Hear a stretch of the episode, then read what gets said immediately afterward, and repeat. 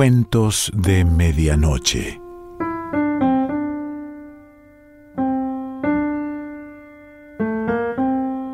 El cuento de hoy se titula La Señora Mayor y pertenece a Jorge Luis Borges.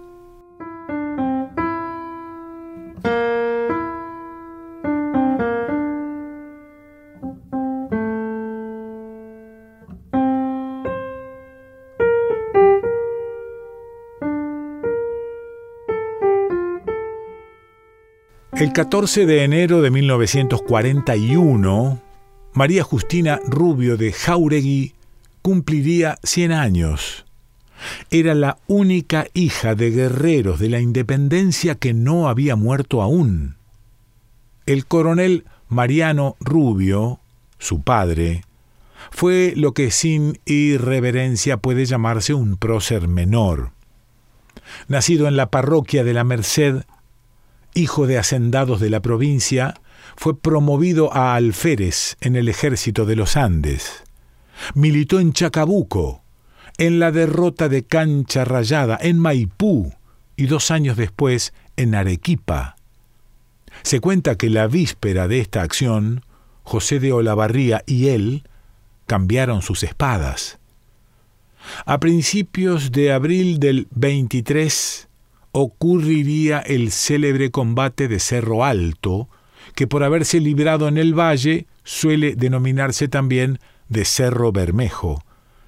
Siempre envidiosos de nuestras glorias, los venezolanos atribuyeron esta victoria al general Simón Bolívar, pero el observador imparcial, el historiador argentino, no se deja embaucar y sabe muy bien que sus laureles corresponden al coronel Mariano Rubio. Este, a la cabeza de un regimiento de húsares colombianos, decidió la incierta contienda de sables y de lanzas que preparó la no menos famosa acción de Ayacucho, en la que también se batió. En esta recibió una herida. El 27 le fue dado actuar con denuedo en Ituzaingó, a las órdenes inmediatas de Alvear. Pese a su parentesco con Rosas, fue hombre de la valle y dispersó a los montoneros en una acción que él llamó siempre una sableada. Derrotados los unitarios, emigró al estado oriental donde se casó. En el decurso de la Guerra Grande murió en Montevideo, plaza sitiada por los blancos de Oribe. Estaba por cumplir 44 años, que ya era casi la vejez. Fue amigo de Florencio Varela. Es harto verosímil que los profesores del colegio militar lo hubieran aplazado. Solo había cursado batallas, pero ni un solo examen. Dejó dos hijas, de las cuales María Justina, la menor, es la que nos importa. A fines del 53, la viuda del coronel y sus hijas se fijaron en Buenos Aires. No recobraron el establecimiento de campo confiscado por el tirano, pero el recuerdo de esas leguas perdidas que no habían visto nunca perduró largamente en la familia. A la edad de 17 años, María Justina casó con el doctor Bernardo Jauregui, que, aunque civil, se batió en Pavón y en Cepeda y murió en el ejercicio de su profesión durante la fiebre amarilla. Dejó un hijo y dos hijas. Mariano, el primogénito, era inspector de rentas y solía frecuentar la Biblioteca Nacional y el archivo, urgido por el propósito de escribir una exhaustiva biografía del héroe que nunca terminó, y que acaso no empezó nunca. La mayor, María Elvira, se casó con un primo suyo, un Saavedra, empleado en el Ministerio de Hacienda, y Julia con un señor Molinari, que aunque de apellido italiano era profesor de latín y una persona de lo más ilustrada. Omito a nietos y a bisnietos, basta que mi lector se figure una familia honrosa y venida a menos, presidida por una sombra épica y por la hija que nació en el destierro. Vivían modestamente en Palermo, no lejos de la iglesia de Guadalupe, donde Mariano recordaba aún haber visto desde un tranvía de la Gran Nacional una laguna que bordeaba uno que otro rancho de ladrillo sin revocar, no de chapas de zinc. La pobreza de ayer era menos pobre que la que ahora nos depara la industria.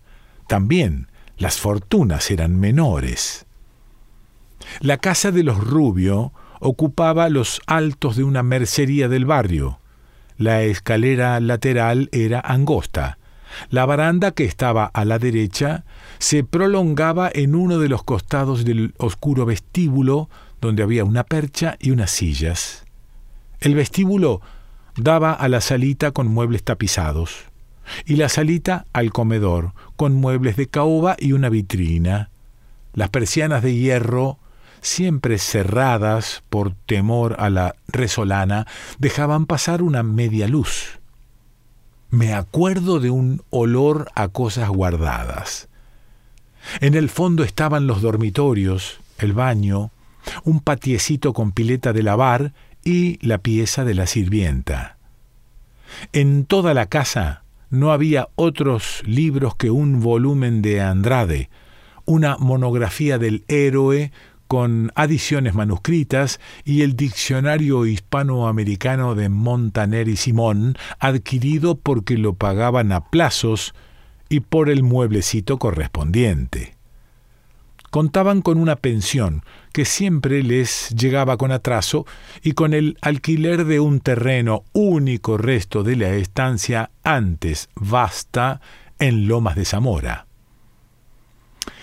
En la fecha de mi relato, la señora mayor vivía con Julia, que había enviudado, y con un hijo de ésta. Seguía abominando de Artigas, de Rosas y de Urquiza, la primera guerra europea que le hizo detestar a los alemanes, de los que sabía muy poco, fue menos real para ella que la revolución del 90 y que la carga de Cerro Alto. Desde 1932, había ido apagándose poco a poco. Las metáforas comunes son las mejores, porque son las únicas verdaderas. Profesaba, por supuesto, la fe católica, lo cual no significaba que creyera en un Dios que es uno y es tres, ni siquiera en la inmortalidad de las almas. Murmuraba oraciones que no entendía y las manos movían el rosario. En lugar de la Pascua y del Día de Reyes había aceptado la Navidad, así como el té en vez del mate. Las palabras protestante, judío, masón, hereje y ateo eran, para ella, sinónimas y no querían decir nada. Mientras pudo, no hablaba de españoles, sino de godos, como lo habían hecho sus padres. En 1910 no quería creer que la infanta, que al fin y al cabo era una princesa, hablara contra toda previsión como una gallega cualquiera y no como una señora argentina. Fue en el velorio de su yerno, donde una parienta rica, que nunca había pisado la casa, pero cuyo nombre buscaban con avidez en la crónica social de los diarios, le dio la desconcertante noticia la nomenclatura de la señora de Jauregui siguió siendo anticuada. Hablaba de la calle de las artes, de la calle del temple, de la calle Buen Orden, de la calle de la Piedad, de las dos calles largas, de la Plaza del Parque y de los portones. La familia afectaba esos arcaísmos que eran espontáneos en ella.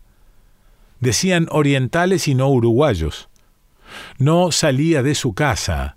Quizá no sospechaba que Buenos Aires había ido cambiando y creciendo. Los primeros recuerdos son los más vívidos. La ciudad que la señora se figuraba del otro lado de la puerta de calle sería muy anterior a la del tiempo en que tuvieron que mudarse del centro. Los bueyes de las carretas descansarían en la plaza del Once y las violetas muertas aromarían las quintas de barracas. Ya no sueño más que con muertos fue una de las últimas cosas que le oyeron decir. Nunca fue tonta, pero no había gozado que yo sepa de placeres intelectuales. Le quedarían los que da la memoria y después el olvido. Siempre fue generosa. Recuerdo los tranquilos ojos claros y la sonrisa. Quién sabe qué tumulto de pasiones ahora perdidas y que ardieron hubo en esa vieja mujer que había sido agraciada. Muy sensible a las plantas, cuya modesta vida silenciosa era afín a la de ella, cuidaba a unas begonias en su cuarto y tocaba las hojas que no veía.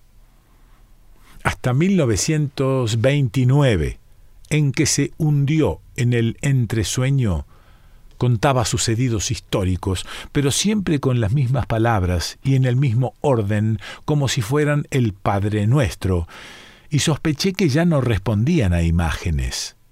Lo mismo le daba comer una cosa que otra. Era, en suma, feliz. Dormir, según se sabe, es el más secreto de nuestros actos. Le dedicamos una tercera parte de la vida y no lo comprendemos. Para algunos no es otra cosa que un eclipse de la vigilia. Para otros, un estado más complejo, que abarca a un tiempo el ayer, el ahora y el mañana. Para otros, una no interrumpida serie de sueños. Decir que la señora de Jauregui pasó diez años en un caos tranquilo es acaso un error. Cada instante de esos diez años puede haber sido un puro presente, sin antes ni después. No nos maravillemos demasiado de ese presente que contamos por días y por noches y por los centenares de las hojas de muchos calendarios y por ansiedades y hechos. Es el que atravesamos cada mañana antes de recordarnos y cada noche antes del sueño. Todos los días somos dos veces la señora mayor. Los Jauregui vivían, ya lo hemos visto, en una situación algo falsa. Creían pertenecer a la aristocracia, pero la gente que figura los ignoraba. Eran descendientes de un prócer, pero los manuales de historia solían prescindir de su nombre. Es verdad que lo conmemoraba una calle, pero esa calle, que muy pocos conocen, estaba perdida en los fondos del cementerio del oeste. La fecha se acercaba. El 10. Un militar de uniforme se presentó con una carta firmada por el propio ministro anunciando su visita para el 14. Los Jauregui mostraron esa carta a todo el vecindario y recalcaron el membrete y la firma autógrafa. Luego fueron llegando los periodistas para la redacción de la nota. Les facilitaron todos los datos. Era evidente que en su vida habían oído hablar del coronel Rubio. Gente casi desconocida habló por teléfono para que los invitaran. Con diligencia trabajaron para el gran día.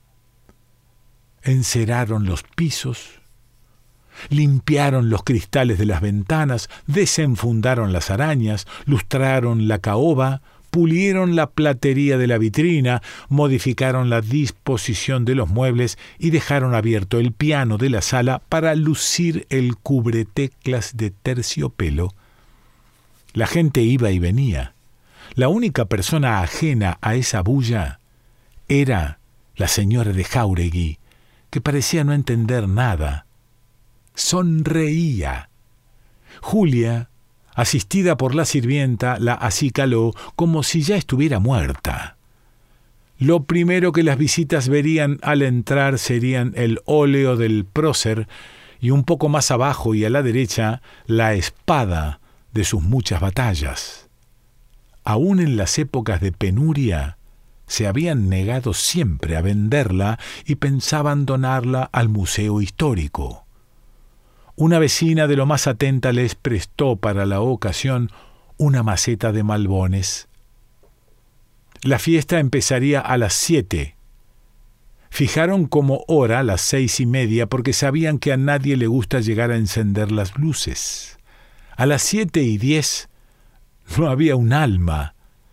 Discutieron con alguna acritud las desventajas y ventajas de la impuntualidad. Elvira, que se preciaba de llegar a la hora precisa, dictaminó que era una imperdonable desconsideración tener esperando a la gente. Julia, repitiendo palabras de su marido, opinó que llegar tarde es una cortesía, porque si todos lo hacen es más cómodo y nadie apura a nadie. A las siete y cuarto, la gente no cabía en la casa. El barrio entero pudo ver y envidiar el coche y el chofer de la señora de Figueroa, que no las invitaba casi nunca, pero que recibieron con efusión para que nadie sospechara que sólo se veían por muerte de un obispo. El presidente envió a su edecán, un señor muy amable, que dijo que para él era todo un honor estrechar la mano de la hija del héroe de Cerro Alto. El ministro que tuvo que retirarse temprano leyó un discurso muy conceptuoso en el cual, sin embargo, se hablaba más de San Martín que del coronel Rubio. La anciana estaba en su sillón contra unos almohadones y a ratos inclinaba la cabeza o dejaba caer el abanico. Un grupo de señoras distinguidas, las damas de la patria, le cantaron el himno que pareció no oír. Los fotógrafos dispusieron a la concurrencia en grupos artísticos y prodigaron sus fogonazos. Las copitas de Oporto y de Jerez no daban abasto. Descorcharon varias botellas de champagne. La señora de Jauregui no articuló una sola palabra. ¿Acaso ya no sabía quién era? Desde esa noche guardó cama. Cuando los extraños se fueron, la familia improvisó una pequeña cena fría. El olor del tabaco y del café ya había disipado el del tenue benjuí. Los diarios de la mañana y de la tarde mintieron con lealtad ponderaron la casi milagrosa retentiva de la hija del prócer, que es archivo elocuente de cien años de la historia argentina. Julia quiso mostrarle esas crónicas. En la penumbra, la señora mayor seguía inmóvil con los ojos cerrados. No tenía fiebre. El médico la examinó y declaró que todo andaba bien. A los pocos días murió la irrupción de la turba, el tumulto insólito, los fogonazos, el discurso, los uniformes, los repetidos apretones de manos y el ruidoso champagne habían apresurado su fin. Tal vez creyó que era la mazorca que entraba. Pienso en los muertos de Cerro Alto, pienso en los hombres olvidados de América y de España, que perecieron bajo los cascos de los caballos. Pienso que la última víctima de ese tropel de lanzas en el Perú sería, más de un siglo después, una señora anciana. Jorge Luis Borges.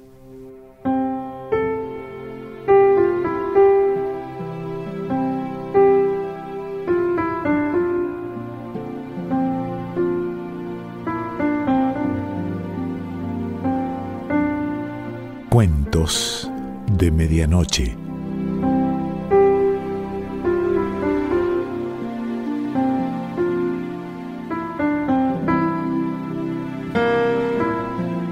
Selección Pancho Mondino. Idea y lectura Quique Pessoa.